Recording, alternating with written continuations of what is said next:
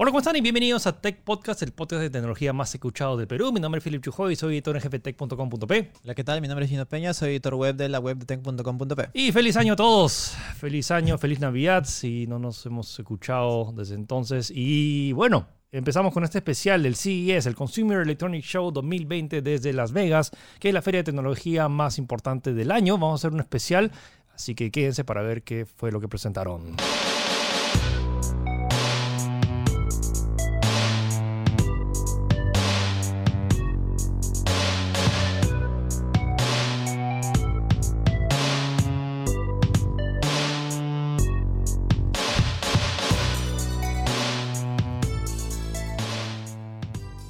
Sí es. Con es, es como que el inicio, es como el Dakar que empieza el año. No, pero li- literal, o sea, es la primera semana de, de enero. Sí, Tal es como que empezamos el año. o sea, celebras año nuevo y prepárate porque ya estás haciendo tus maletas para el CES, el Consumer Electronic Show en Las Vegas. Sí, sí, sí. Este es un evento, bueno, que tiene ya bastantes años, eh, se presenta Uf, mayor. a- ahí se presentaron mucho a App- Steve Jobs y Steve Wozniak que estuvieron ahí presentando los productos de Apple antes de que Apple fuera. Mira, Apple ahí en se, 70. sí, ahí se presentó la primera Xbox, si no me equivoco eh, también, me, ¿no? me encontré alguien, en alguien en el ascensor que había ido a 24 CES. ¿Ah, sí? Eh, 20 ¿Tú qué edad que tienes, que vi- Gino? vi- vive ahí, o sea, Sí, básicamente. O sea, vive en Las Vegas, ¿no? Cosa así. O sea, desde los años 70 está el- la, la feria. Y bueno, sigue. Hay mucha gente que dice que como que está perdiendo relevancia, pero creo que sí es relevante en el sentido porque igual se siguen presentando cosas que. Sí. Vamos a hablar casi una hora Sí, de productos. Es, es más, yo creo que este año, a diferencia del pasado, por ejemplo, creo que el pasado fue medio tibio en algunas cosas y este Ujú. año siento que ha habido más novedades y en general siento que este es el año que se ha presentado más productos concepto. O sea, productos que podrían o no ver la, ver la luz del, del día, como digo, en el mercado, pero han sido mucho más interesantes y han sido cosas que, que eh, llaman la atención y que dan, cosas, dan para hablar. pues. Sí, siempre es, un, es una mezcla interesante entre cosas que no sabemos si va a llegar y Ajá. otras cosas que ya se han anunciado que van a lanzarse dentro de, de algunas semanas. Eh, datos específicos de cuán- qué tan grande es el CES. Acá dice, justo puse un El post. CES es, eh, si no me equivoco, es en un... Hay varios recintos, o sea, es un recinto grande y diferentes hoteles en diferentes lugares. O sea, como que el central está en el centro de convenciones de Las Vegas, pero eh, ese centro de convenciones solo mide unas 13 canchas de fútbol, que es como, imagínense, no sé, el Jockey Plaza. Solo unas referencia. 13 canchas. ¿no? Solo unas 13 Sí, sí, canchas. ah. Pero en total, eh, no- fue que el tema del CES, si solo estuviera en ese sitio, no sería tan grande, pero el problema es que el CES, aparte del centro de convenciones, se esparce a varios otros centros de convenciones de otros hoteles que están alrededor de todas Las Vegas. Entonces tienes el, el Sands, tienes el Venetian, tienes el Palazzo, tienes el parte del área. En total, todo el área de exposición son 270 mil metros cuadrados. Más o menos saquen la cuenta de cuánto. Son 50 canchas de fútbol ¿Te americano. alguno de los datos de E3, por ejemplo? No me acuerdo exactamente, eh, pero, Pero- es, es considerablemente más grande. Más o sea, grande. O sea, así, de, de, de hecho. O sea, sin, sin exagerar, unas tres veces más, tres o cuatro veces más grande que, que el centro de posiciones de, de Los Ángeles. Son 175 mil asistentes y 4.400 compañías presentando más de una docena de productos, algunos. eh, Entonces, como que es, 4.000 es humanamente, es humanamente Imposible. imposible, Cubrir en, todo. en- en los cuatro días que tienes para cubrir el evento, cubrir todo, porque literalmente hay demasiadas cosas por ver. Sí, Pero en fin, sí. vamos a resumir en este... mm, Lo que nos llama más la Lo atención que y creo más lo más destacable, ¿no? Sí, También. entonces Sí, tenemos sí. varias categorías. Tenemos pantallas flexibles, tenemos TV, tenemos gaming, tenemos autos, eh, smartphones y luego Y tenemos variados. Variadas cosas que se han Así presentado. que, quédense. Empezamos con lo que más tendencia desde el año pasado que está... Ya haciendo es- bulla. Claro, estaba despegando, y, pero creo que ya acá ya, ya, ya tomó vuelo. Como Creo que dice, este ¿no? año va a ser el año en el cual se va a empezar a entrar a la, a la adolescencia, el tema de las pantallas flexibles. Sí. Entonces tenemos de todo tipo. Creo que la, el- al menos lo que más le llamó la atención a la gente ha sido el Motorola Racer. El Moto Racer, el, tel- el- el clásico teléfono zapito desde que, antes de que se introdujera el iPhone. Eh, el hecho de que, ah, y bueno, lo bueno es que ahora el Moto Racer tiene pantalla flexible. Entonces es el mismo diseño, pero ahora es un smartphone y que se dobla y que tiene un par de, eh, de- de- de innovaciones. ¿Sabías que la pantalla se retrae hacia, Claro, hacia abajo? es más, tiene un sistema que es innovador en ese aspecto porque no lo está haciendo ni Samsung ni, bueno, ni Royol en este caso, pues, ¿no? Ujú. Ni tampoco Huawei, que básicamente como que la pantalla se retrae, o sea, se, se comprime. Si tú, te si tú fijas ahí, ves cómo la pantalla se mueve para Hacia arriba, abajo. para abajo, y ves como que la pantalla se dobla, pero dices un doblez. Existe un doblez, pero se ve- es, queda adentro porque es- cuando se cierra es perfectamente... eh, cerrado, por decirlo de una manera. Sí, no, claro. no queda ningún, ningún, ninguna- ningún hueco ni ningún hinge, creo que se llama en inglés. No sé, el tema de diseño siento que está mucho mejor hecho de lo que esperaba. Y, o sea, lo bueno es que so- es más sólido. es sí, y lo, lo otro es que es como lo recordabas. Y más aún cuando le han agregado este un feature que recién lo veo ahora en el CES, que creo que hay, había un modelo que no lo habían actualizado y no tenía, que es un modo, se llama el, Razer Retro. Entonces básicamente es, te coloca esta interfaz como si fuera del, del antiguo Motor Racer, que era como que el teclado físico y encima arriba la pantalla. Que bueno, te sirve para... No sé, es, un más, es más- es es más un un, throwback, ¿no? Más un- es más un easter egg Claro, claro. Que, que tiene el teléfono. Pero son detallitos que, que le da, le O da sea, personalidad, pues, ¿no? Sí, sí. Y, y esto me re- recalco que este teléfono de Motor Racer creo que es un teléfono que lo comprarías por eh, solo por diseño y solo por, por decir en, la, en, la, en una reunión, mira, mira, ¿te acuerdas de esto? Ah, yo, Ajá, yo lo- mira, yo lo ahora- tengo. ¡Pum! Y te digo, "Ah, Pero mío". luego, este, en temas de cuando lo ves en- con cabeza fría y ves el tema de especificaciones, que no tiene el mejor procesador, no tiene las mejores cámaras, la batería no tiene, tampoco. la otra que tampoco no tiene nano, nano SIM, sino tienes un eSIM, Ya, así, lo e- cual es, es- e- complicado. Eso sí me parece un error porque la nueva tecnología de eSIM, para que se hagan ideas, como que el chip está integrado ya en, en el, el chip, el chip ese de, de comunicaciones, está, conecta, está integrado dentro de la placa madre, por decirlo de una manera, y no se saca. O sea, te- tienes que eh, sincronizarlo, por decirlo de alguna manera, con la empresa, la proveedora de, que te está, de, de teléfonos, que en este caso es Verizon, pues, ¿no? Sí, entonces no porque es es tan- exclusivo. Entonces no es tan fácil como que te compras en Estados Unidos y lo traes acá Claro. y metes tu chip. No vas a poder acá, hacer acá no vamos a aparecer porque ninguna compañía todavía es compatible con eSIM, que en realidad todavía es algo nuevo, incluso en Estados Unidos. O sea, olvídense. Entonces no se entusiasmen tanto. El diseño sí está bonito y es como que si quieres como que hacer show off y decir, ah, mira, yo tengo el Motor Racer, Claro. está ahí, pero Yo creo que Motor Racer 2 va a ser el ya más perfeccionado, quizás con ya capacidades eh, SIM.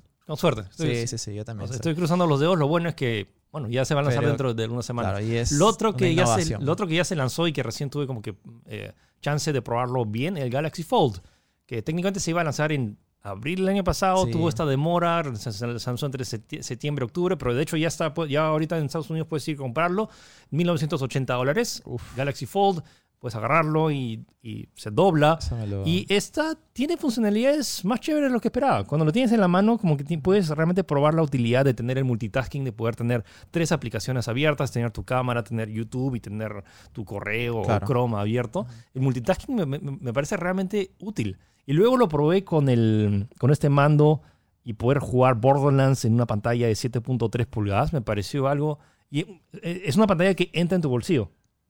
O sea, el, Claro, fo- el bueno, fo- o sea, el- el fold entra en mi bolsillo, es la consi- Switch es no. considerablemente un poquito grueso, pero entra. Entra. O sea, Claro, es un, claro. eso, o sea, yo a veces ando con dos teléfonos. Claro. Entonces, como que básicamente es un tener dos teléfonos en tu. ¿Y qué tal el, el bull quality, por decirlo de una manera? O sea, O sea, lo- me, me- la- el, acabado, por decirlo de una manera. mucha gente tiene miedo del tema de que cuando qué tanto lo puedes cerrar o abrir. Claro. Honestamente, este teléfono, como tiene este, esta bisagra que es sólida, termina en forma de un poquito de cuña, pero como tiene ese pedazo de metal que básicamente es como, es como el, el borde del libro, Claro. hace que, o sea, incluso si lo aprietas, no, se, no, no sientes que se va a romper. Claro, claro. O sea, lo, lo sientes sólido, por manera. Eso y tengo más ganas de abrirlo y cerrarlo de lo que esperaba. O sea, siento que, que a veces tengo, uy, como, es como, que, claro. como- esta bisagra se va a gastar, como que prefiero no abrirlo. No, como que en la demo como agarraría, cerrar, abría, cerrar. Incluso si me lo conseguiría, no creo que lo haga porque...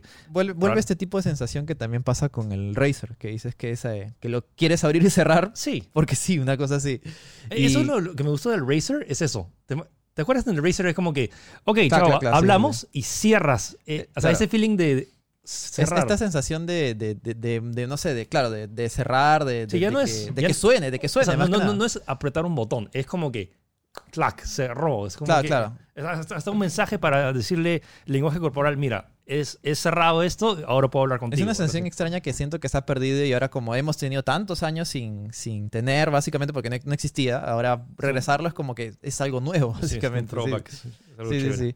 Y bueno, el Galaxy Fold también está, eh, como te digo, tiene mu- muchos de los reviews que escuché en su momento, creo que ya comenté esto, que básicamente eh, tú, al tener esta pantalla pequeña en la parte de, de adelante, es como si fuera una especie de lock screen, el cual usas mínimo, pero ya cuando lo abres, como que ya, como estoy en modo serio Sí, para pero- usarlo. Pero ¿no? ojo que es un teléfono totalmente funcional, por más que sea como que la, la pantalla pantalla, chiquita, chiquita, claro, que es de 4.3, eh, no solamente es- funciona bastante Y bien. tiene seis cámaras, creo, ¿no? ¿Sabes? Porque son, son dos cámaras en, la, en, la- en lo que. En la, no, es una cámara adelante, luego cuando lo abres tienes dos cámaras atrás y luego tienes las tres cámaras principales de atrás. Entonces, Wow, es es- todo sí, son seis cámaras en un solo dispositivo, Sí, sí, sí. pero la tecno- o sea, e- es perderle un poco de miedo, por más allá que la tecnología sea nueva y sea cara, pantallas flexibles sí tienen utilidad. O sea, recientemente cuando lo, lo tienes Claro, en tus manos es cuando ese- empiezas a ver, ok, esto sí lo puedo Está usar. ese argumento de que no, ¿para qué quiero que el celular que se doble? No sé, pero yo creo que sí, sí se puede sacar provecho y, y saca cosas impresionantes como el Razer, pues, ¿no? Sí, y yo me acuerdo también cuando se presentó todo el iPhone y toda la gente decía el iPhone, ¿para qué vas a querer una pantalla touch? ¿Para qué vas a querer apps? ¿Para qué vas a-?" Y ahora todos tienen. Entonces,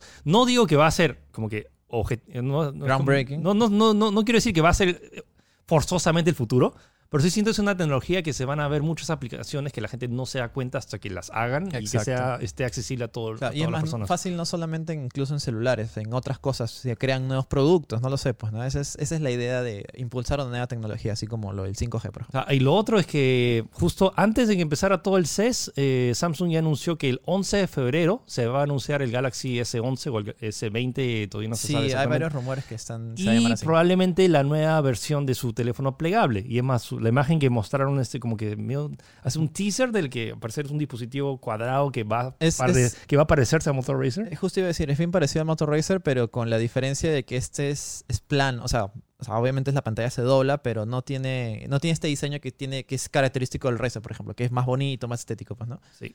Y claro, y eh, además se va a llamar, bueno, hay rumores que se va a llamar Galaxy Bloom incluso, pero bueno, ya vamos a ver, el qué es 11 lo de pasa. febrero vamos a ver eso. An- otro dispositivo que sí puede probar es el eh, Lenovo ThinkPad X1 Fold. Es el X1 Fold, que básicamente ya lo mostraron el, hace unos meses. O sea, Sí. como que lo revelaron, pero esta es la, fue la primera vez que la gente tuvo como que hands-on con el dispositivo. Es una tablet de 13.3 pulgadas. Que Es un híbrido entre tablet y laptop. Se dobla y tiene un teclado Bluetooth y... Básicamente es eso, es, una, es un híbrido entre, entre, primero si quieres una tablet de 13.3, lo puedes doblar en dos y luego lo abres y lo puedes también este teclado usarlo como si fuera una mini laptop. Es un interesante concepto, pero todo, uno va a costar 2.500 dólares. Se va a Sí, lanzar bueno, a mitad de año. O sea, ya confirmaron el precio, porque Sí. igual cuando se presentó el producto decían que era un producto premium, que obviamente no estaba pensado obviamente para distribución masiva, eran para clientes eh, súper exclusivos, de que tenían el poder para gastarse eso y que bueno, querían algo excepcional, pues, ¿no? Sí, esto es un concepto interesante porque, bueno, pues un, hay cosas que lo puedes agarrar, lo doblas y es más la novedad de como que, wow, mira esta pantalla que puedo Claro. agarrar y abrirla y luego puedo usarlo. Pero realmente, ¿qué tanta versatilidad tiene eso versus, no sé, tener una laptop de 13, pu- de 13 pulgadas que realmente rinda bien, Sí, con buen pues. teclado, Ah. o, o un iPad Pro? Además también está, eh, todavía no se ha lanzado el sistema especial que anunció Windows, que anunció Microsoft, digo, que iba a sacar un Windows especial para eh, productos eh, que se puedan plegar, pues, ¿no? Que se puedan doblar. Así que, o sea, básicamente es el mismo Windows, solo que doblado, pues no, no hay, en teoría no hay, una- no hay algo nuevo, no, no está como, por ejemplo, lo de Samsung que tiene la continuidad, pues, ¿no? Sí. Ese tipo de cosas, pues, ¿no? O sea, no solo se trata de hardware, sino, recuerden también es la, la- la experiencia de usuario y realmente qué tanto provecho lo puedan poder utilizar. Y bueno, no, sé, no es el único en lanzar laptops, eh, también Dell e Intel presentaron sus propias versiones eh, de pantallas flexibles. Sí, yo- y el de Intel lo sentí un poquito más refinado, pero era, era el mismo concepto, de que sencillamente era una tablet que se doblaba. Es el tema, que siguen siendo, creo que conceptos. Hay productos que ya están lanzándose en el mercado y que van a poder comprarlo por un precio bastante exorbitante y que creo que todavía Claro. no estamos en madurez, más que de hardware, no, también de hardware, pero más que nada de software. O sea, como que todavía no sabemos Claro, sacarle exacto. provecho. E- Es, es- eso es el- lo que falta, al menos en el apartado de, de laptops y tablets. Creo que en el de And- en Android ya anunció su versión de, de Fold también que está Ujú. haciendo, que lo está cerrando con Samsung justamente con el Fold, así que bueno, ahí al menos ahí está empezando. Una de las cosas que también eh, presentaron, LG presentó un televisor enrollable, eh, literal así como suena, que es como... ya que- lo había presentado el año pasado, pero esta vez ya es como que ya anunciaron Ah, y precio ya está. 60 mil dólares. 60 mil dólares. Por si quieres, no sé, que tu televisor no, no tape tu ventana, porque obviamente le pones ese botoncito para que baje. Ahí puede ser tuyo por 60 mil dólares. Eh, Eh, luego tenemos TVs. 8K creo que es la, es la, la La norma. nueva tendencia. Sí, es la, es la norma. Como que la gente dice, ¿para qué ¿Tú diablos quieres 8K? ¿Tú crees que, o sea, cuánto, en can- cinco años eh, tengamos televisor 16K probablemente? Eh, o sea, yo en el 2012, que la primera vez que fui al CES, vi un televisor Sharp de 8K. Ah, o sea, ya- 2012, estamos en 2020. Hace 8 años ya veía 8K. Entonces, no, no me parecería raro que ya en el. eh, dentro de. sí. de, de- de- no sé, de- del próximo año ya empezamos a ver tele 16K. O sea, es, es irrelevante si piensas que no, todavía es demasiado prematuro. ya, ya vi, ya veía esta tecnología hace mucho tiempo. Entonces, es cuestión de tiempo a que llegue, sobre todo porque, además, Samsung nos dio una charla de una doctora que no está relacionada con Samsung. No, doctor de televisores. Eh, o sea, era, sí, doctora específicamente hablaba sobre resolución y la importancia de la resolución y por qué estamos hablando de tema específicamente de resolución. Uno, las pantallas se están volviendo cada vez más grandes. Y dos, el efecto de tener más resolución es más una ilusión óptica que por más allá que ya no tu ojo tal vez no pueda diferenciar la Claro. diferenciar entre una calidad y otra, Incluso en celulares, pues, tu ¿no? cerebro sí tiene más información, lo cual hace que tu vista descanse más. Y dos, hace que la- la- el tamaño del... el- hablo acerca de masa de imagen, más de, de ta- del tamaño de imagen de, y definición de masa. Hay algo cuando tienes más información que te hace ver más cosas. Es como, ¿has visto estas pinturas que parecen fotorrealistas? Que porque tienes detalles específicos, entonces es porque tienes más información de la que normalmente ves, que tu cerebro hace que la imagen se vea más bonita. Claro, que sea Entonces, por más, agradable que, a la vista. por más allá que digas que ya no tienes más definición y eso, más, más resolución al final sí, hace, sí tiene un impacto. Y lo otro es que las pantallas sí se están volviendo cada vez más y más grandes. Y prueba y hecho, 292 pulgadas. ah, el que era toda una The pared, wall. ¿no? Do- 292. ¿Qué haces con 292 pulgadas, Gino? No sé, mi, mi casa no es tan grande, una cosa no, no sé. Entonces sí es un tema bien importante y creo que bastante eh, fuerte, eh, que creo que eh, no- es irrelevante el tema del... O sea, eh, 8K es inevitable, chicos. Ya hay proyectores 8K, ya hay televisores 8K, todas las marcas ya están presentando ya TVs 8K. saben, vendan sus televisores 4K no, para el dude, 8K. no, no lo vendan, no lo vendan. Espérense un toque, pero es como que... El- a la gente que dice que, ay, que, la, eh, que por qué va a salir televisores 8K si no hay contenido. Claro. Pero ¿por qué- por va qué- a salir. Pero ¿por qué la gente va a hacer contenido en 8K si no hay televisores 8K? El problema del huevo, la gallina. Bueno, eh, las marcas están diciendo, ok, primero salen TVs 8K y lo que sí hay, eh, todos los chips que vienen acá adentro que hace que la- las imágenes en 4K se vean mejor en un TV 8K. Lo he repetido un montón de veces, pero es como que un montón de gente dice, ¿para qué vas a gastar tu plata? No gastes tu plata. Si quieres comprarte tu TV 4K, pero no te quejes de acá a 6 años cuando todos los TVs sean 8K y dices, oh, Philip, tenías razón, como que si 8K sí, sí se ve mejor. Bueno, ahí tienen el run de Philip. Sorry, es que, es que un montón de gente me dice que, que estoy vendiendo tecnología por las puras. No es por las puras, es una tecnología que es inevitable. Ah, sí, sí. y Eh, que- La tecnología, acuérdense que siempre va para adelante. No, no, no, puede, ya- no puede mantenerse y siempre van a sacar. Así te, te molesta que hoy día te compras, no sé, tu iPhone 11 y el siguiente año va a ser iPhone 12. Va a haber un iPhone 12 por si acaso. Wow, qué novedad, qué increíble, pues, ¿no? Entre las cosas también sorprendentes fue el televisor de Samsung 8K sin marcos. Un televisor, bueno, eh, no es sin marcos, es como que tiene 99, la pantalla ocupa el 99% del cuerpo del televisor y lo cual le da básicamente, es prácticamente sin marcos, lo cual es impresionante de ver al menos a la, a la- a la vista, pues, ¿no? Sí, y como que se funde con el fondo que tengas, pues, ¿no? Y hay dos eh, características que me gustaron mucho. Uno es el tema de Q Symphony, que es el tema de que estos tienen unos parlantes especiales y que muchas veces cuando compras un soundbar, lo que hace el soundbar es eh, quita todo el sonido de la TV sea, y solo usa el soundbar. Reemplaza, así de simple. Sí, entonces lo que hace acá es eh, ajusta ambos para que si tú compras un soundbar que sea compatible, lo Entran que en hace sincronía. Entonces, eh, haces una sincronización y te, te crea un efecto de 7.1, 5.1, pero como que te da un cuerpo de volumen mucho más eh, grande. Y, y hicieron varias pruebas y sí me pareció bien interesante. Lo otro es que tiene, adapta el sonido. Es un feature bien bacán, porque Adapta nosotros... el sonido. Entonces, por ejemplo, cuando estás, ¿nunca te ha pasado que tu, no sé, tu mamá o alguien eh, se prende la, la, la- la licuadora Ya. o, o estás están sacando el pelo Ya. y, y- y no escuchas nada lo que es porque está... Claro. Entonces lo que hace es Ah, detecta el volumen a- Externo. externo, tiene un micrófono que detecta el volumen y te, te sube específicamente el tema de las voces. Ah, por mira, ejemplo, eso entonces- es, entonces, es por ejemplo, ¿ah? Entonces, por ejemplo, cuando estás hablando y te dice el, el asesino es y justo prendes la licuadora y no escuchas, ahí sí vas a justo, tocan timbre, ¿no? Una cosa así. Y de verdad funciona. Hicieron una prueba en vivo de, de- y que exactamente funciona y, y luego lo compara y cuando baja el volumen automáticamente se vuelve al, al- al volumen normal. Ah, mira, Entonces, qué, qué interesante. Eh, Ahí, te das cuenta de que sí hay márgenes para mejorar en los que son televisores. Pues no, no, todo, no todo tiene por qué ser eh, calidad de imagen, calidad de pantalla, tamaño. Pues no se puede mejorar en cosas como sonido. Y hay un detalle muy chévere que me gustó que se llama Multiview, que básicamente puedes tener esta, este concepto de picture in picture, pero esta vez sumamente funcional. Sí, ¿Nunca te ha pasado Es, que está- eh, ventanas, como si fueran ventanas en Sí, Windows. Pero ¿Nunca te ha pasado que siempre est- estás viendo algo y luego miras tu teléfono y luego subes la mirada y te perdiste justo eso? Ya. Ya, claro. entonces, ¿qué tal si agarras tu, tu teléfono, haces tap al- a tu pantalla y automáticamente tu teléfono se la pantalla de tu se teléfono sincroniza, y sincroniza aparece ahí. y Ah, lo tienes mira. al costado de tu imagen.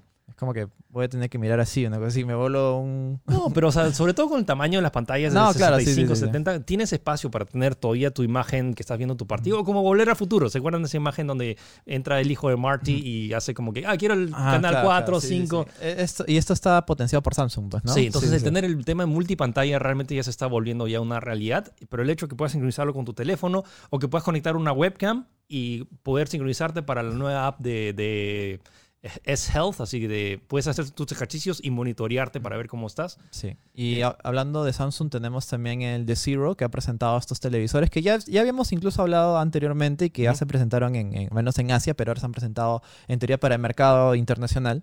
Es bien Y- curioso- peculiar el nombre, porque The Zero viene de Zero en coreano es vertical.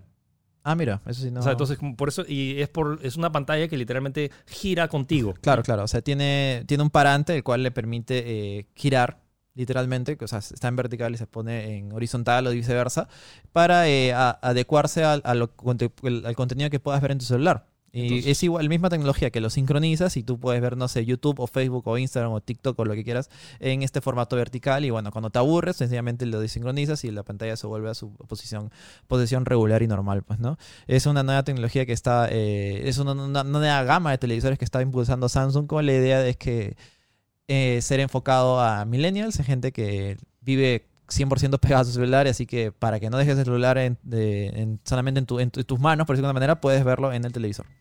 Eh, hay un par de tecnologías que vi. Una es la tecnología Crystal LED, que ¿Mini LED también estuvo? ¿Algo, algo de mini no, LED? uno es la tecnología micro LED de Samsung, pero la Crystal LED creo que es una de las pantallas más definidas que he visto. Tal vez haya sido por la distancia. ¿Es o- 8K o 4K? Eh, era un 8K que lo vi en el, booth de Sony. Me pareció una de las. O tal vez haya también sido el video que pusieron, que era bien espectacular. Ah, Sony también presentó sus nuevos televisores 8K Sí, para- y eso es lo que quiero decir. Hasta que Sony ya presentó su 8K que también se ve ultra definido.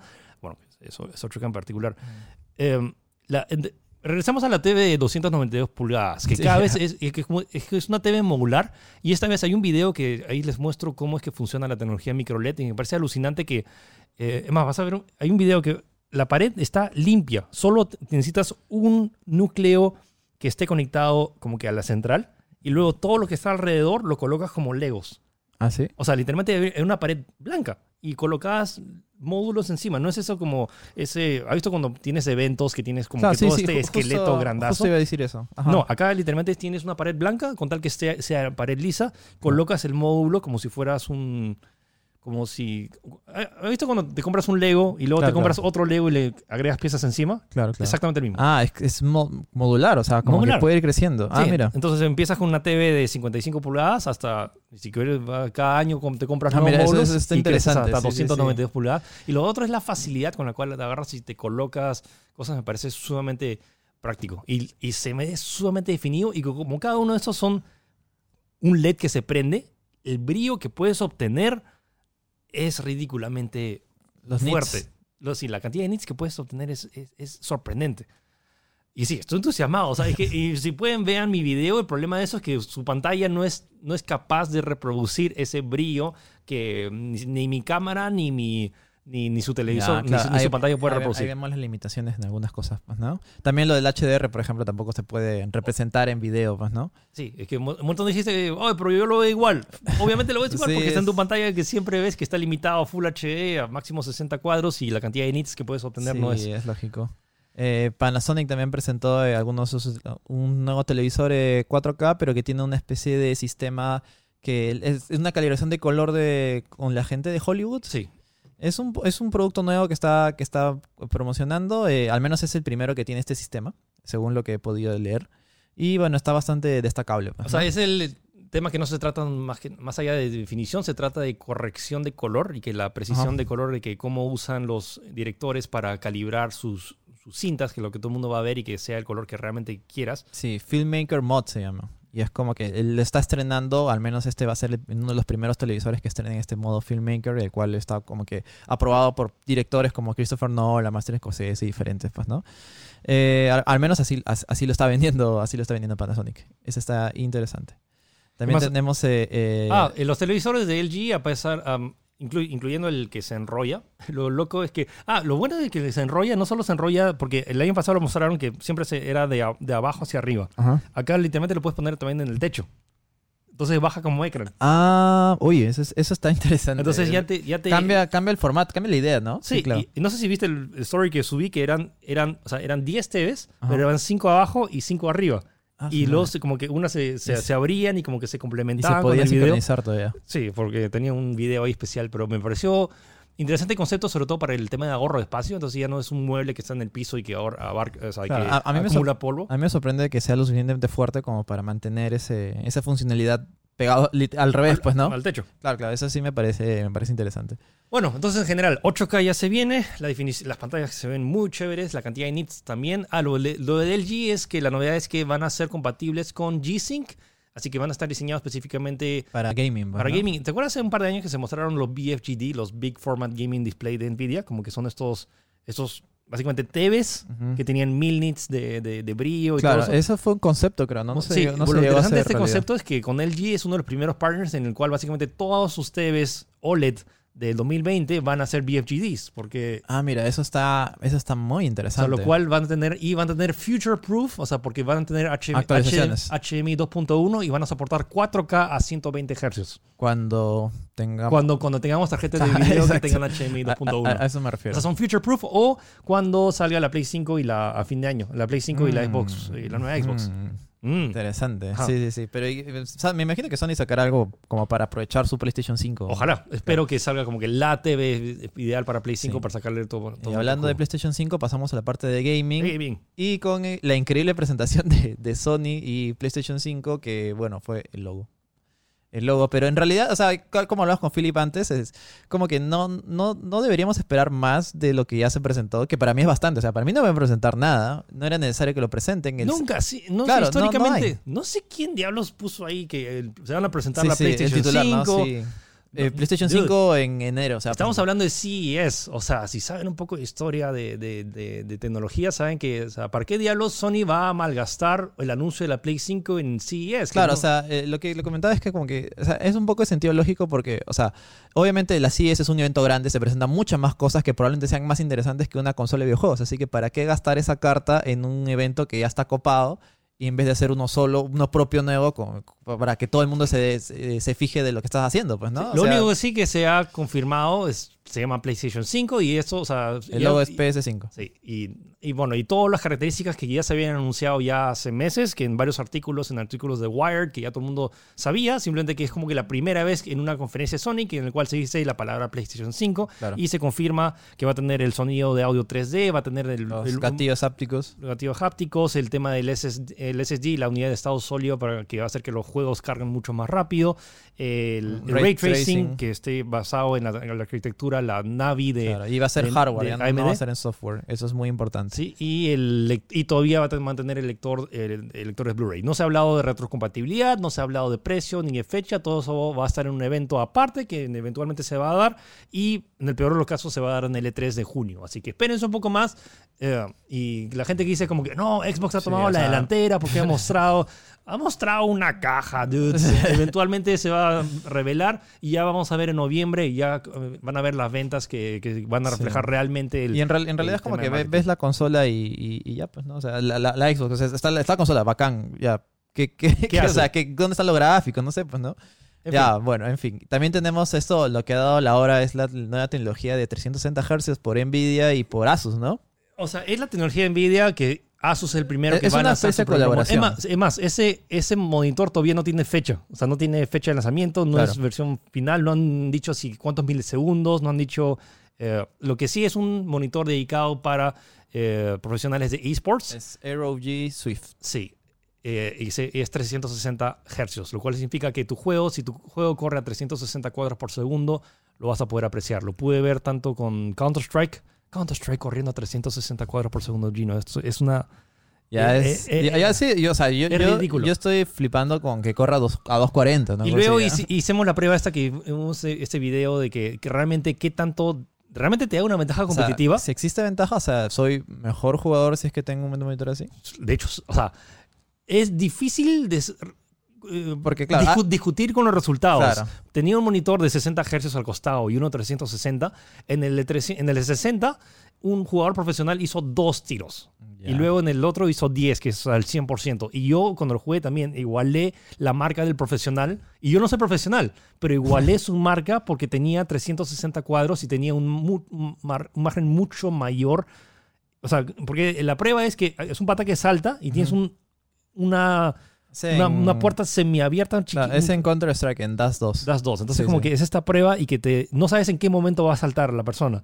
Pero tre- teniendo 360 cuadros por segundo te da un margen mayor de error. No de error, sino de reacción. Mm. Y lo cual, honestamente, hice 10 de 10. O sea, era fácil darle. En cambio, en 60 cuadros era casi una lotería. Claro, es como que. a- y ahora, y la gente dice como que, ah, pero debiste comparar con 240 Hz. Pero eh, llega un punto en el cual como que cu- más cuadros sí te dan una ventaja competitiva. Y no estoy seguro si, o sea, realmente cuánto diferencia habrá de... Ah, sí hubo una diferencia que probé. eh, 240 Hz versus 360 lo probé en Dota 2 cuando haces Ya. scroll de, del... en un scroll Claro, rápido. sí, cuando cambias de un lugar a otro, nada más. O sí, sea, sí. muchas veces cuando haces scroll te que generan ese- esta especie de blur en el cual no Es ves nada. Ghosting se. Entonces, creo. y solo cuando recién cuando Te- paras, Ajá. puedes leer el texto. Acá literalmente tienes tantos, tanta imagen por segundo que incluso lo por más rápido que muevas el mouse, puedes siempre leer el texto. Lo cual dirás, ¿qué tanto importa? ¿Qué tal esa fracción de segundo de poder leer cuánto de vida le queda a tu enemigo o a ti o a un, a un O, creeper? o o- diferenciar el héroe, no sé, pues, ¿no? ¿Qué héroe, qué héroe es el que está viniendo? Una cosa así, pues, ¿no? Entonces, ese tipo de pequeñas cositas, y, y por eso este monitor está diseñado específicamente para esports, o sea, para jugadores profesionales, lo cual me entusiasma. Y la gente que diga como que, ah, ¿para qué vas a querer 360 si tienes 240?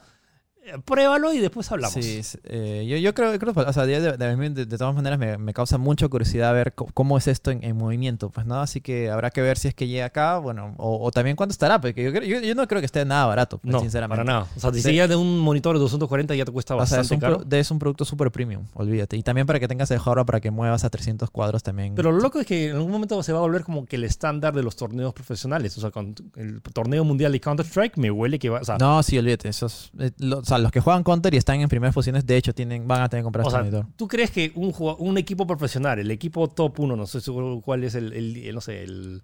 ¿Cuál es el equipo número Sí, uno del en- mundial? en- ¿Crees que no van a comprar estos monitores? Sí, sí. En Counter no estoy muy al, muy al tanto, pero me imagino que sí, totalmente. Otra de las novedades fue eh, Razer. Razer presentó eh, algunos que otros productos y el más interesante fue, uno de los más interesantes fue el Kishi, que básicamente es, eh, son unos mandos laterales que se conectan por hardware, eh, para empezar, a tu teléfono y lo- básicamente lo convierte en un Nintendo Switch, por decirlo de una manera. Eh, lo destacable es que como que puedes desacoplarlos y aún así puedes eh, seguir usándolos y que bueno, se sienten bastante sólidos, mucho, mucho más... eh, que, que, o sea, se no se sienten tan plasticosos, por decirlo de una manera. Sí. Entonces, saben- no sé si saben a lo que me refiero, como que sienten, no se siente barato. O sea, ¿no? por alguna razón, por más que estén hechos en China, no, se sienten tan hechos en China. sí, sí, sí. sí. Eh, también tenemos el Razer Tomahawk. Que- ah, no, bueno, para hablar del Razer Tomahawk debemos hablar del Intel, Intel NUC, que es esta nueva, el nuevo formato de computadoras que están ofreciendo, que son mini computadoras eh, súper compactas que está ofreciendo Intel. La, la, diferencia de esto es que, bueno, normalmente uno espera en una, una máquina tener una motherboard, ahí poner el procesador, poner la RAM y todo eso. Eh, el, con el NUC lo que están haciendo es agarrar el formato de laptops y, y o sea, con el procesador pequeño, ponerlo todo en una especie de tarjeta PCI, por decirlo de manera. Es como una tarjeta de video, Claro, pero, pero, que no ahí está todo. Ahí está todo, o sea, está la RAM, está el SSD, está el procesador. Es y sencillamente i9. lo conectas ahí, plug.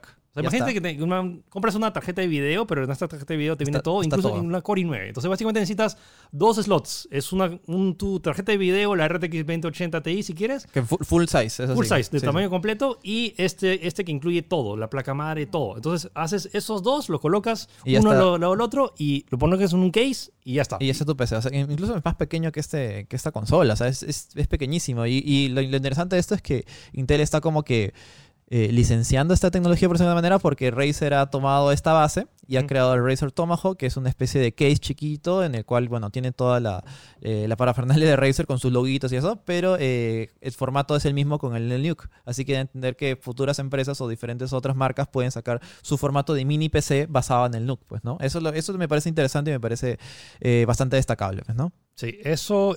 Intel también presentó su. un- dio un pequeño vistazo un- a su nuevo chip de gráficos discretos, que es el Intel X- XEDG1. Sí.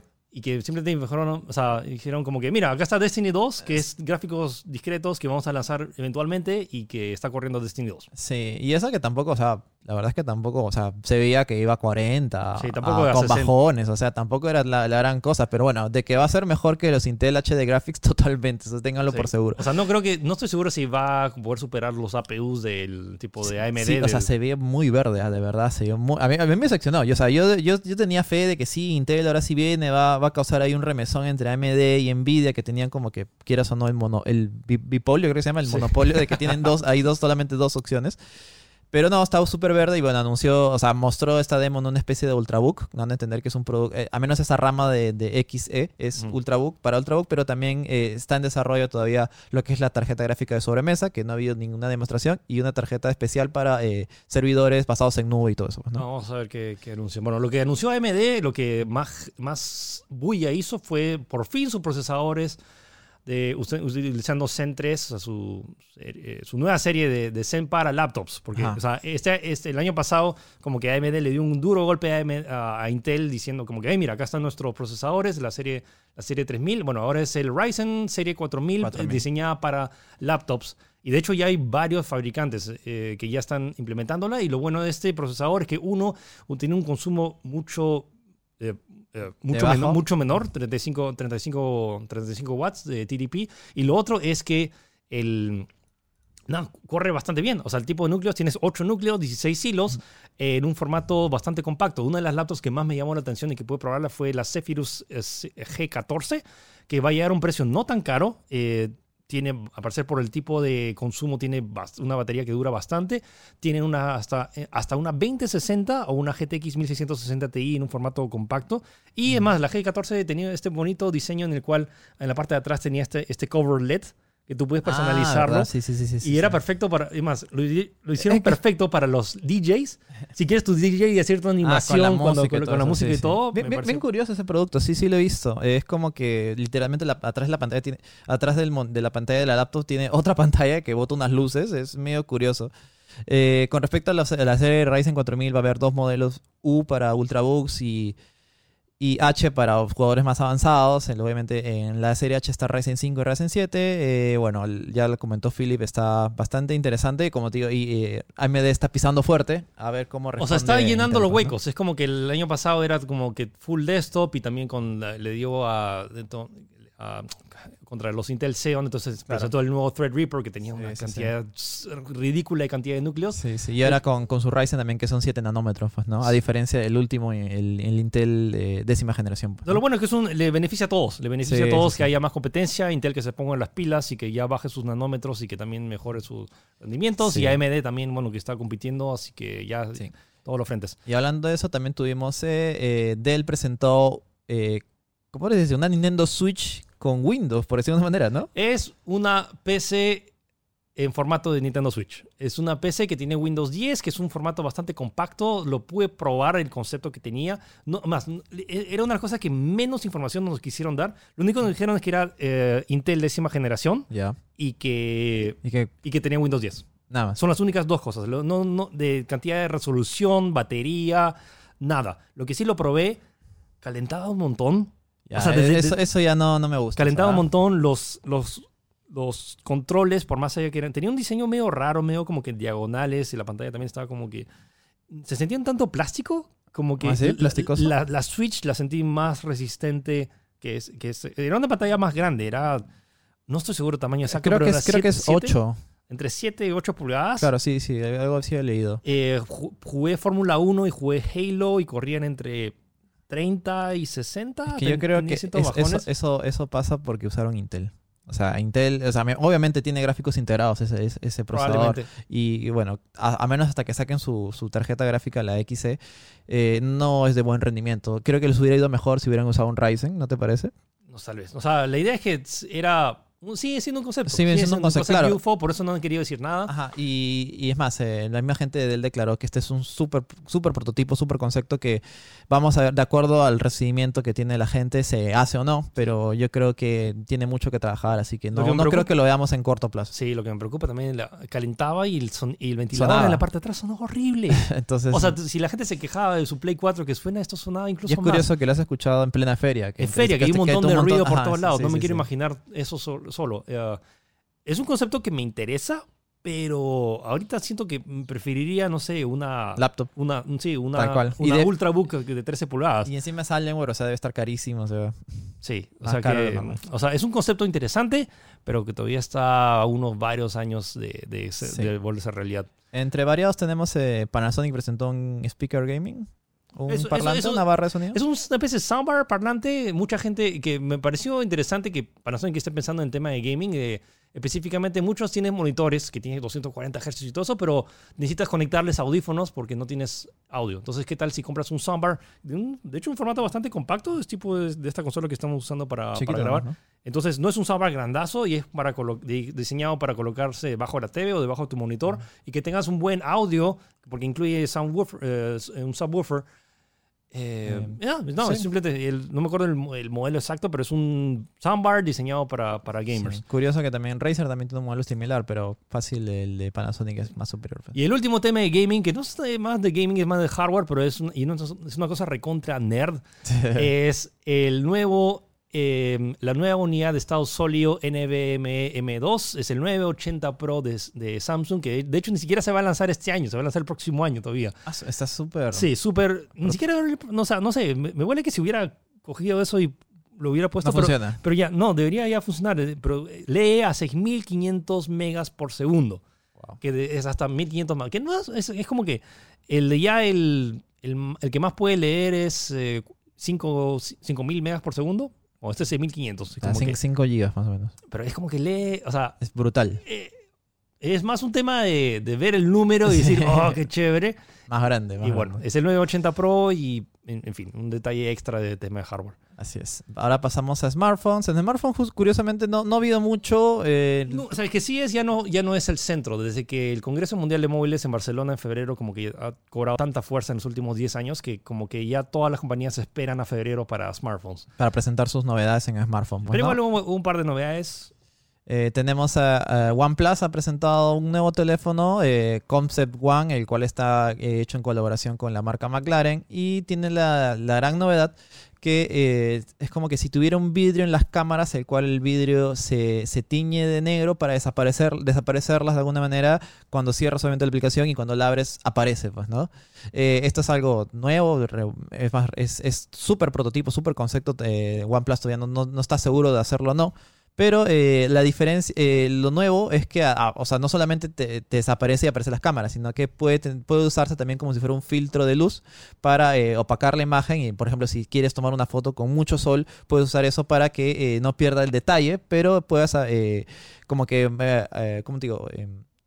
Ocultar un poco la imagen, por decirlo de manera, ponerla un poquito más oscura. No sé si han viajado últimamente en estos nuevos, eh, nuevos aviones que tienen como que en lugar de tener esa cortina de plástico que lo, que lo cierras, básicamente tiene un, ese filtro que básicamente pinta y despinta y el, la- el vidrio para fil- distintos tipos de filtros. filtro de luz. Me imagino si, si esa tecnología evoluciona un poco más, me siento que va a ser algo muy interesante y como un paso adicional incluso para Ex- temas Exacto. de... E- Eso, es lo destacable, que es ese, ese, esa función de filtro de luz es algo, es algo nuevo, es algo que no se ha hecho antes en smartphones, así que está, es- está ahí, pues, ¿no? Eh, eh, de hecho, está hecho en colaboración con McLaren porque McLaren ya aplica esa tecnología en sus vehículos, así que habrá que esperar a ver qué, qué, qué, puede- qué más se puede aprovechar o si puede eh, tomarle, eh, tom- favorecer a otras compañías, pues, ¿no? Eh, lo que es, el que sí anunció eh, smartphones es Samsung, que anunció, porque bueno, supongo que no quiere cruzarse con su evento de febrero, entonces ya los anuncia de una Claro, vez. lo- es, lo el, suelta una vez. es el Galaxy S10 Lite y el Note 10 Lite. Y en particular, o sea, dirán, ¿por qué diablos anuncian esto? Bueno,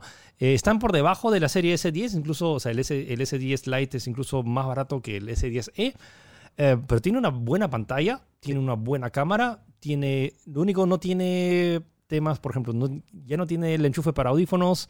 Y creo que eh, car- carga inalámbrica tampoco. eh, que sí, como que tiene algunas feature, algunas características que están reducidas. sí, ah, y las pantallas son Full HD también, no son 4 HD. No Pero sé. en fin, hay un montón de gente que lo usa ahí ¿no? a, la, a la distancia que ves el dispositivo Ah, que no, no, te afecta.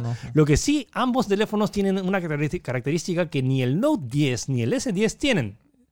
Y es 60 cuadros en la cámara frontal. Es, es, es, es- raro. O sea, Eh, no- er- er- er- no tiene mucho sentido porque Sí. tienen el mismo procesador, tienen el mismo... Claro, es como que, por ejemplo, el, el, el S10 Plus, eh, no digo, el S10 Lite tiene un Snapdragon 855, que Sí. es el mejor procesador de, de- actualmente, y el Note 10 Lite tiene un procesador Exynos, que también es, me imagino que estará casi al, al nivel Sí. del procesador normal. Eso en particular, procesador ¿no? de, O sea, tope. Lo, que me, me parece llama la atención es que, bueno, es, siguen siendo unos super dispositivos Sí. y que tiene, o sea, si, si quitas las características, además, hay uno que tiene, el Note tiene una un nuevo lente macro, que es bien chévere, porque puedes agarrar y como que, ¿es ese o el S10?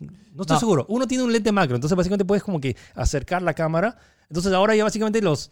Los, las nuevas cámaras ahora es el lente normal, el lente ultra gran angular, el lente telefoto y el lente macro. Básicamente necesitas tener hasta ahora y más el sensor, el, El time, el, el flight, time of flight. o sea, ahora necesitas cinco cámaras en la parte de atrás para Ah, que sea un teléfono claro, completo. Creo que el, el Note tiene eso y el S10 Lite tiene el, el estabilizador de imagen.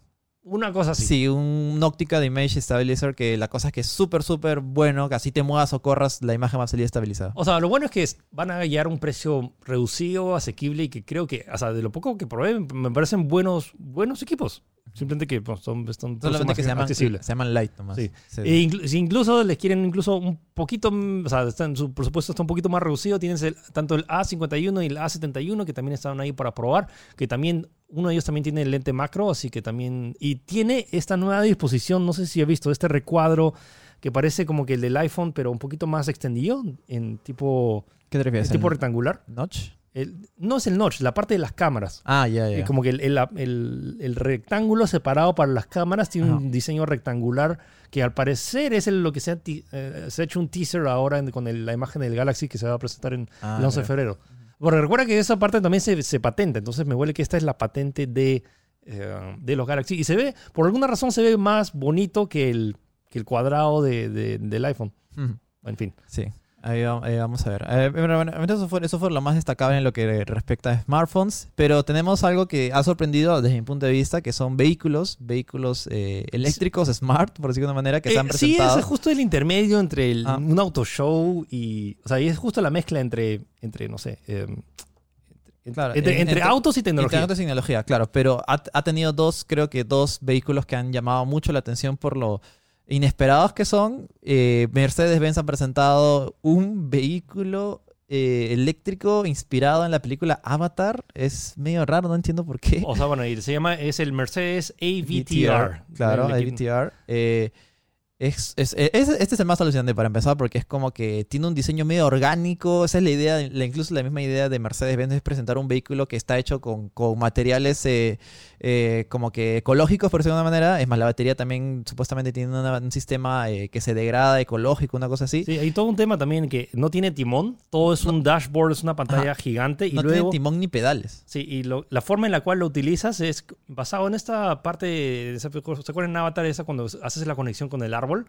Claro. Bueno, es eso. Entonces es una es un especie de joystick que sale del medio, que tú agarras y lo tocas y detecta tu respiración y tus ganas de ir hacia adelante o hacia atrás Sí, sí. y lo colocas y como que vas moviendo solo con un joystick que está a tu derecha y no ya no es un timón. Sí, y, y es alucinante porque, o sea, sincroniza, en teoría sincroniza tu respiración y tus latidos y eso mueve unas especie de aletas ventritas que están en la parte de atrás Así que son que se mueven en, en al unísono con lo, con lo que Sí, son sientes. Es 33 como que mini spoilers o Sí, no sé es- qué, es- es- está en la parte de atrás que te como sirve. escamas, algo así, Sí. medio raro, así. Y, o sea, pinta demasiado alucinante.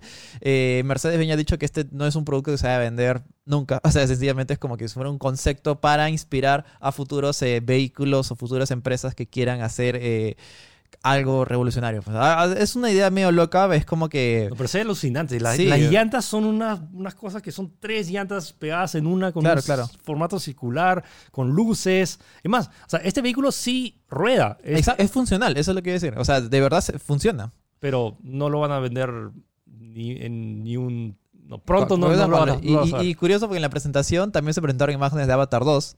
Ah, también. Se presentaron artworks de cómo están desarrollando lo que algún día saldrá, no sé cuándo saldrá, pero ya no una fecha, creo, pero bueno. Eh, otro del- en, en- este lado sí fue totalmente inesperado durante la conferencia de Sony mientras presentaban la PlayStation, el logo de PlayStation 5 y algunas cosas de televisores.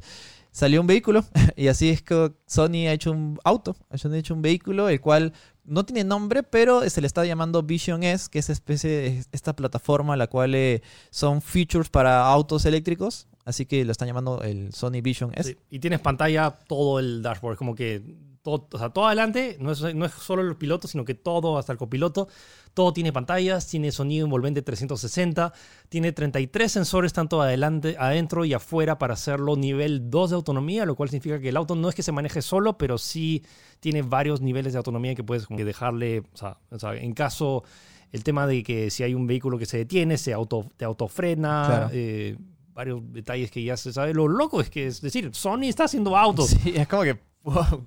O sea, ya no les bastaba con la Play, no les bastaba con, no sé, con los televisores, ahora quieren vehículos. Pero y justo lo comentaba Felipe, es que tú sabes que, bueno, o al menos reconoces cuando tocas un producto Sony, sientes que tiene un acabado y una calidad que no encuentras en otro lado. Siento que es como una filosofía y como que un, un tipo de curación Sí, de bien, parte de Sony. bien específica, que yo siento que no encuentro en otros productos. ¿ah? O sea, habiendo probado Samsung, habiendo probado otros tipos de, de, no sé, LG, siento que no encuentro ese nivel de, de- de pulido en otros productos. Y me imagino que en el vehículo también habrán hecho lo mismo. pues Y, y han hecho, este es la misma lógica que pasó con el auto de Mercedes, que este no es un producto que se vaya a vender, es un producto concepto, del cual ellos han hecho para, de nuevo, esta lógica de inspirar a futuras generaciones de cómo desarrollar vehículos futuros y este tipo de cosas, pues, ¿no?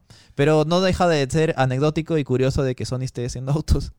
Así que eh, ahí queda, pues, ¿no? Sí, y si quieren ver, hay un- hice un video recorrido por el pabellón norte de donde están varios vehículos y o sea, también hay varias novedades de tanto eh, Ford presentó un auto, un Mustang, Mustang hatchback eléctrico, eh, Jeep también ha presentado un par de novedades, eh, Nissan, eh, Hyundai, eh, también hay autos voladores, o sea, los, los vehículos voladores que se van a anunciar, porque en el 2023 Uber va, a- va a lanzar su sistema de Uber Air, así que en el 2023 ya vamos a tener a vehículos... Sin tráfico. Sí. Sí, sí. También vi, vi que lanzaron una bicicleta acuática. Era una especie de cosa medio rara. Hay un montón de cosas. sí. Bridgestone también eh, presentó varias tecnologías de sus llantas, llantas sin aire y con varias cosas. Bueno, vamos a agarrar y a hablar acerca de productos variados, eh, así lanzándolos de cosas que no específicamente caen en una categoría, pero igual llamaron la atención. Uno son los lentes VR de Panasonic, que un montón de gente ha dicho que parecen los lentes de los Umpalumpas. A, a- a mí me recuerdan a los lentes del Doctor Octopus en. Spider-Man 2, una cosa así. Es, es- es medio curioso, o sea, lo interesante de esto es que la gente que lo ha probado ha dicho que son súper cómodos, así que a pesar de que sea medio raro y ridículo, parece que este es un buen formato A- para a mí desarrollar. honest- honestamente me parece súper Sí, sí, esti- medio, medio steampunk, ¿no? Sí, sí. A mí me gusta mucho más que incluso que usar el cualquier otro casco que simplemente que todos son iguales, que todos es una cosa que lo colocas y esto al menos tienes algo de estilo. Sí, sí, o sea, a pesar de que tiene algo de estilo, eh, lo, lo que se destaca es que es cómodo. Es cómodo, lo pones así nomás, acabó nada de taparte la cabeza ni ponerte cintas, pues, ¿no? Sí. El otro dispositivo que no se anunció específicamente en el CES, pero que estuvo ahí para probarlo, fue el Yeti X, que de hecho ya está disponible, creo que está a 169 dólares, que es un genial micrófono. El Yeti desde ya ha sido uno de los micrófonos que más recomendaba para la gente que quería hacer podcast Sí, y, sí, y sí. para streaming. Es el más, eh, más mainstream, por decirlo Es uno de los más conocidos, uno de los más reconocidos. Ahora, eso ahora lo han, reno- lo han renovado, lo han hecho un poco más tecnológico. Tiene las mismas características, pero ahora tiene t- ahora cambiado de, ha cambiado de mini USB a micro USB. Tiene features. Lo bueno, ¿ha visto que acá te- tenemos acá y no podemos regular o ver si es que estamos reventando? Cuando. Ya, claro, este claro. tiene un sensor automático que te dice si, si estás... Ah, ¿tiene eh, una pantallita? No, es una pantallita, son LEDs. Ah, es ya. un LED que si vas y te vas pues, te- y puedes regular tanto el volumen de tu micrófono, de tus audífonos y el balance entre ambos. Puedes cambiar automáticamente si es entre cardioide, ovni o, o figure eight, entonces para adelante y o para atrás. Ajá. Todo en formato sumamente, o sea, Compacto y no, está no, todo ahí. pues, ¿no? eh, entendible, como que es Para dummies. para dummies. sí, sí, sí. Y, como, y luego cuando lo conectas tienes una cantidad sorprendente de personalización, que puedes personalizar qué tanto agudo o graves graba. Ya. Entonces es como eso cuando... ¿Has visto los teclados RGB que personalizas si quieres eh, tal tecla? Bueno, lo- el mismo software lo utilizas para regular toda la cantidad, la calidad de audio de, de tu, de tu dispositivo. Que- Interesante. Sí, sí, sí. Ahí tienen una buena opción y no está tan caro, pues, ¿no? no, no está tan caro. Sí. Es el, el Blue Yeti X. El otro que presentó Logitech fue sus Adaptive eh, Controller, eh, su Adaptive Controller, que son unos botones para que necesites, dependes del mando ese de Xbox, el Adaptive, el Adaptive Controller que está diseñado para personas con discapacidad. Y este control tiene un montón de enchufes en la parte de atrás que puedes personalizarlo para botones, pero nadie vende esos botones.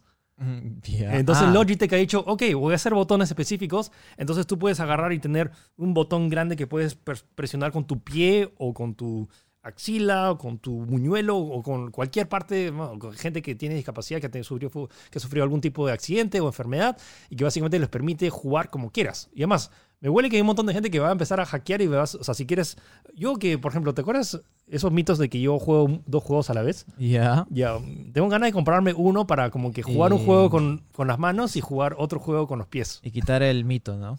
Que sea real. Eh, No, de hecho, de hecho ya lo he hecho. ¿Te acuerdas que una vez estaba jugando un juego, un, terminé un juego en PC y estaba jugando en la Switch y la Switch lo estaba usando el Joy-Con lo puse en el piso?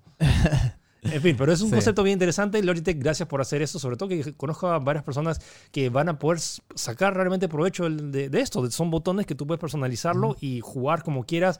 Y estos botones los puedes como que personalizar y agrandarlo, achicarlo. Me parece bien, bien bacán. Así es. Lo otro, cámaras.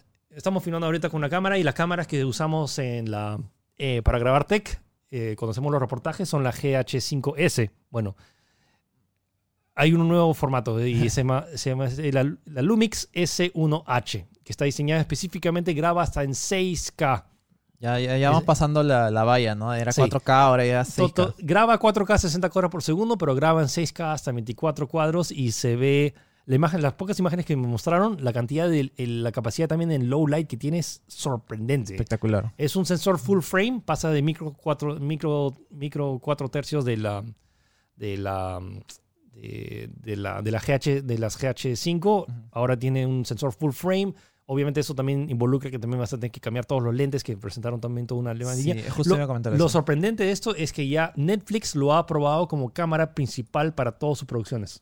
Tanto sus películas y series van a utilizar esta cámara Ah, como ¿sí? cámara Ah, sí. principal. O sea, no, no sé si será la única, pero Claro. es una de las que ya están sido aprobados O sea, o junto sea, con la Red. Literal es una cámara cinematográfica. Eh, sí, o sea, está diseñada y cuesta unos 6 mil dólares. Uy, qué rico. Pero bueno, ya sabes que ese tipo de cámaras, las que son top tier, siempre suelen estar por ese precio, pues, ¿no? Sí. Sí, sí. Eh, también tenemos eh, Samsung, adicionalmente presentó un par de cosas curiosas, como este asistente que se llama Bo- eh. Bolly, que es literalmente un, un BB-8, por decirlo de una manera, en el piso chiquito, del cual te sigue y camina y te puede eh, ver, o sea, te, te ve y puede, no sé, de acuerdo a lo que estés haciendo, darte alguna señal o darte algún, alguna ayuda en diferentes dispositivos conectados a lo que son el Internet de las cosas, pues, ¿no? O sea, es interesante, sí, es un BB-8 que está en tu casa y que detecta las cosas que suceden. Por ejemplo, si tu perro hace una travesura, entonces puedes conectarte con, que te conecta con la aspiradora para que la Claro. aspiradora limpie antes que tú llegues a casa, o que te permite monitorear las cosas que estén sucediendo, o que detecta que estás haciendo, eh, que estás haciendo yoga, Yoga, entonces, sí. te, entonces te da recomendaciones lo que puedes hacer. Eh, sigue siendo un concepto, pero de hecho el producto ya está como No, que bastante avanzado. No, No, y es funcional, o sea, ves la demo, el- la bolita esa camina, lo sigue, o sea, todo... de- camina, rueda. Cla- es- disculpa, eh, rueda y realmente está como que atento a lo, a lo que hace el usuario, pues, ¿no? Y ya tiene, eh, tiene, vienen varios colores. O sea, está el amarillo, eh, que es el, el- El que el que más han mostrado, pero también está en gris, está en rosado, está en celeste. Eh, es un concepto interesante. No estoy seguro realmente de la utilidad o realmente qué tanto, pero siento que es un tema de, de acostumbrarnos hasta que lleguemos al punto de, no sé, tipo el hombre bicentenario, que ya estemos como que Sí, pues, digamos, ¿no? estos, estos robots que Sí. se... Bueno, es, el- es la evolución y el avance del tema de IoT, de Sí. Internet de las Cosas. Y hablando de eso, también tenemos a Samsung Neon, eh, que es, es- algo medio extraño de explicar. Samsung Neon es, eh, es la idea de que Samsung está vendiendo que son humanos artificiales, por decirlo de una manera, que ellos no quieren dar a entender que este concepto son como que, eh, por decirlo de una manera, eh, por ejemplo, un, un, un OK Google, pero más vitaminado, que son una especie de, una especie de inteligencia artificial la cual puede hablar y responderte, pero usa las expresiones humanas o la- el rostro humano como para ser mucho más empático contigo. Es un poco extraño de explicar. La idea es que eh, tengas esta especie de pantalla gigante, la cual le aparezca esta persona, la cual tú puedes personalizar, puedes, no sé, elegir el- la raza o, o el tipo de persona que quieras, la que más se acomoda a ti, y esta pueda, no sé, entablar una conversación contigo. Por ejemplo, si tienes algunos problemas, puedes elegir un do- a, una, a una enfermera o a un doctor, el cual puede decirte, me pasa esto, me pasa esto, y pueda recomendarte. Pero eh, todo ha quedado en un con super concepto porque las demos que se han presentado han sido muy pobres, por decirlo de una manera. O sea, es como que les hablan al, al- al robot que solamente viene una demo de, un- de una especie de chica y se notaba que movía como si fuera deepfakes, por decirlo de una manera, y se demoraba como que 5 o 6 segundos en responder. Eh, ha sido todo muy verde y muy concepto. Mucha gente se ha decepcionado en realidad. Pero, Pero eh, entiendo el concepto que quiere vender Samsung. O sea, que sean una especie de llegar al siguiente nivel de un asistente de voz para que sea un asistente Claro. ya vir- virtual, físico y cual puedas entablar más allá de una conversación y que tenga cierto tipo de, de personalidad incluso. O sea, Sí. no sé, que sea un poquito más, eh, más pasivo, más activo, ese tipo de cosas. Pues, ¿no? Sí, siento que ese es la- el espíritu en general del CES. Es, son de los 4.400 empresas que van de estos productos, el, solo el 5% realmente sale al mercado. Y eso, ah, sí, sí, sí. Entonces, eh, ese es el espacio y eso es creo que la- la- lo bonito del CES, lo bonito y lo, lo feo del CES al mismo Sí. tiempo es que muchos de estos productos probablemente fallen, probablemente estas, muchas de estas empresas quiebren o, o o la gente que trabaja en estos proyectos raros sean despedidos. Sí, o que sencillamente no, nunca, nunca llega a salir. O sea, hay, hay- se hace chamba, se hace un montón de cosas y al final se cancela el producto. Pero que lo loco es que se necesite ese tipo de errores o fallas o, Riesgos, o ¿no? riesgos para poder avanzar y tener la tecnología que tenemos hoy en día. Y sí, creo que en general eso es un gran resumen para, para cerrar este cerrar, especial eh, de este sí. CES. Eh, ha habido muchos otros productos. eh, si pueden, revisen nuestras notas en tech, revisen mis videos eh, en, en mi canal de YouTube o en, en mis stories en Instagram. Aquí los he dejado ahí, los he dejado ahí como historias destacadas para que puedan revisarlo. Hay un montón de contenido. Por ejemplo, hay una prueba que hice en cámara lenta de 60 cuadros versus 360 Ah, sí, cuadros sí, que se eh, notó. Y de verdad ahí sí se nota la diferencia. Entonces hay un par de, hay un montón de información. Igual ha sido un CES interesante y nada, esperar que- lo que, que ver cuáles de estos productos van a sobrevivir la prueba del tiempo y Sí, cuáles sí, sí. van a ¿Y ver cuáles, del día. cuáles se volverán estándar incluso? ¿no? Eso sí, es muy probable que algo de lo que hemos hablado se- sea el nuevo estándar del futuro. No sé, quizás los televisores que se doblan, las pantallas, yo creo que son las pantallas plegables definitivamente. Así que vamos a ver, pues. Ok, entonces, señoras y señores, ese fue el especial del CES 2020. Vamos a regresar pronto, todavía no sabemos cuándo empezaremos segunda temporada. Eh, pero bueno, se viene pronto más novedades de Tech Podcast. Así que gracias por escucharnos y nos escuchamos o nos vamos. Recuerden que nos pueden escuchar tanto en Spo- en Spotify, en Google Podcasts, eh, también transmitimos a través de YouTube, de Facebook. de Facebook. Y nada, nos escuchamos o nos vemos la próxima. Cuídense. Chau, chau.